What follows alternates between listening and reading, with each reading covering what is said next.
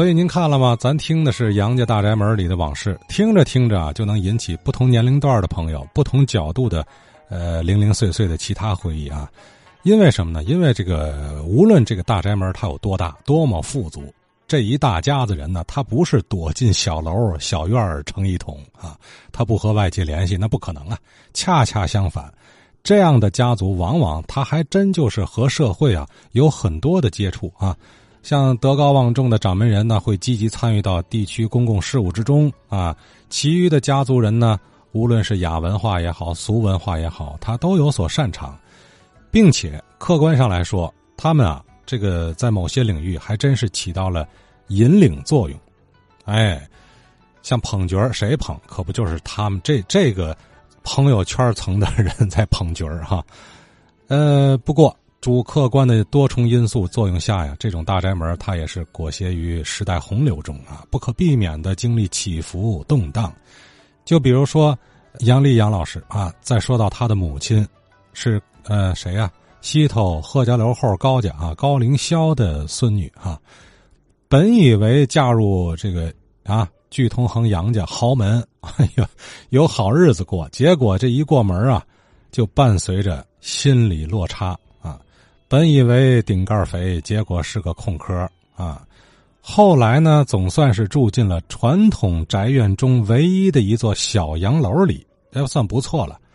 可是，末了到最后，还是被迫给搬出来，来到了那个西四合小院啊，在那个小院剩下了杨丽老师。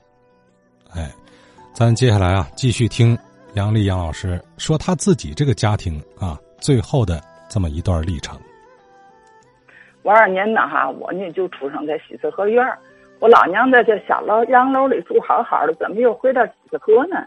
这又牵扯到杨家的另一场官司了。解放以后呢，我太爷的姨太太到我六爷、我爷爷和四爷给他抚养费，不给就要每个儿子哈卖一间房子给他，把三个儿子告上了法庭。我爷爷老实巴交了，哪会打官司呢？我六爷出面，我奶奶跟着。这个姨太呢，外号叫倒头三，意思是说专门傍大款。她带着儿子嫁到了哈太爷做姨太太了，也没给太爷生养。三个儿子呢哈都不服气，说理由是哈你们不是我们的亲生母亲，我没有责任抚养你。你自己有房子还有儿子，你不该分给我们的房子。结果呢，六爷和奶奶都败诉，因为新的婚姻法规定了。姨太太也算正式婚姻，有继承丈夫财产的权利，其子女也应该赡养姨太太。这法院一败诉呢，把我奶奶、我奶奶、六奶奶、四奶奶，我们家哈每家都得割让给姨太太一间房子。他把那个四合院三间房子啊，他马上给卖了，拍屁股就走人了。我奶奶这个气呀，她想呢，她给这杨家生了那么多子女，比这姨太太嫁到杨家时间还长呢。凭什么住的好好的房子都给这姨太太呢？气得我奶奶差点没受了病。我奶奶没办法了，就在儿子身上打主意，让我父母搬出洋楼，进了四合院两间房子里。这场官司呢，其实最吃亏的还是我娘。她住着好好的洋楼，没办法，只好越住越小。我大娘还不如我娘呢。大娘和我娘住四合院两年，我六爷呢，啊。西四合两间房子卖了，我大娘又搬回洋楼住了一间房子。解放以后呢，哈，我叔叔姑姑他们都住在小洋楼。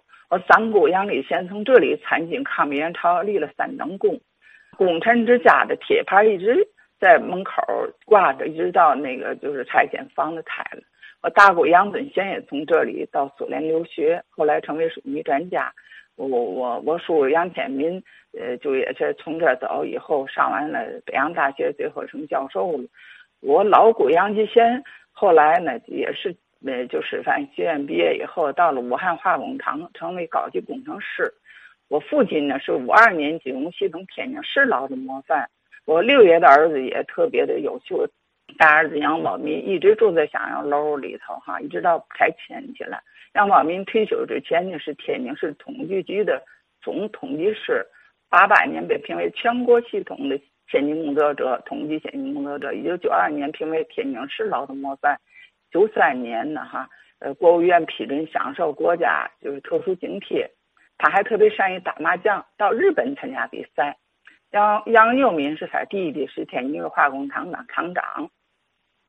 老杨家人常说，杨家二爷大爷有才，二八爷都有才。二爷有才是财产的财，八爷有才是才华的才。我爷爷自己又喜欢画画，老八爷把家中的收藏的各种名画杨一坤的手机都留给这个看好的孙子。我爷爷特别仔细，生活最拮据的时候也不忍卖一张画。一年呢，只有春节才肯和我爸爸呢打开国宝欣赏一遍。你就六六年呢，这场浩劫，一群街道代表来到我们家扫自救。打开柜子一看，都是破衣服，也不值钱。这时候呢，我爷爷特别老实，你就不说，不就完了吗？他哈还说：“哎呀，我这儿还有好多的那个，就是字画，这些字画呢都是国宝，你们可千万别给烧了。”哎，他这不提醒人吗？后来呢，哈，呃，这些代表哈就一看，嗯，说的哈，呃，什么国宝，统统自救。哎呀，我爷爷这一听这就急了，他也不怕挨打呀。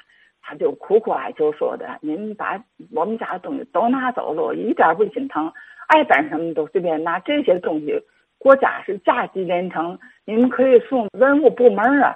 他们你们不听说，那国宝那国宝，就就把这一下子就都给烧了几代人的收藏。”就邻居有叫陈怀荣的，他说看烧了很多册页。那时候我爷爷跟他说的，说这里边有我国一个大书国家的一生的墨迹。其实那墨宝全国只有两份，一个是国家收藏的残全不全的，我收藏的是最全的。他非常后悔解放后哈没有哈无偿的捐给国家。我的父亲杨世民从小呢喜欢丹青是刘子久、刘奎龄的弟子吧。家藏珍品被烧毁后，父子两个人经常闭着眼睛回忆国宝的一张一张作品，那是留在心中看不见的深藏。两人都叨咕叨咕叨咕这张画那张画，我当时特别小，我也我也没拿这当白，我也听不懂，就听他们老俩人老在那叨咕。二零零三年鼓楼拆迁，杨家杨老也是最早给拆除的。建筑和洋楼里发生的故事如梦如幻，被淹没在历史的岁月中。好了，今天节目就到这儿，明儿咱接着话说天津卫。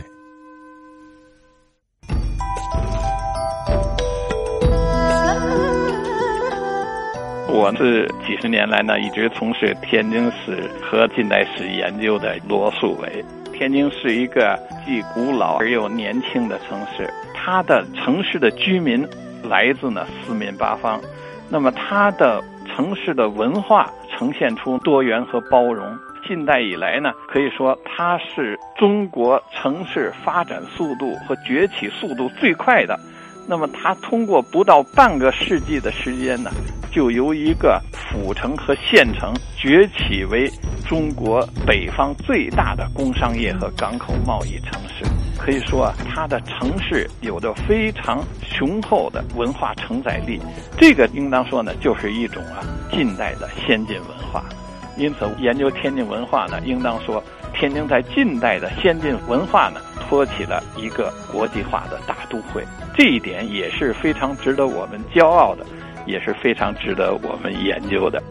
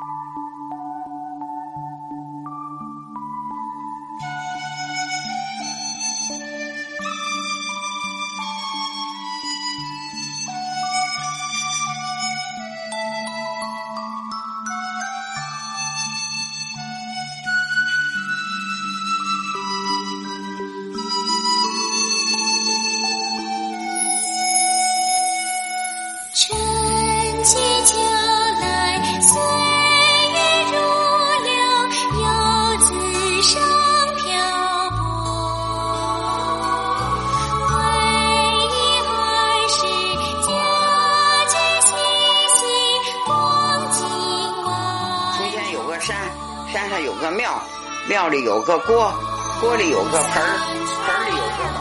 锅锅里有个盆，盆里有个碗，碗里有个勺，碗里有个勺，勺里有个豆，我吃了，你尝了，我的故事讲完了。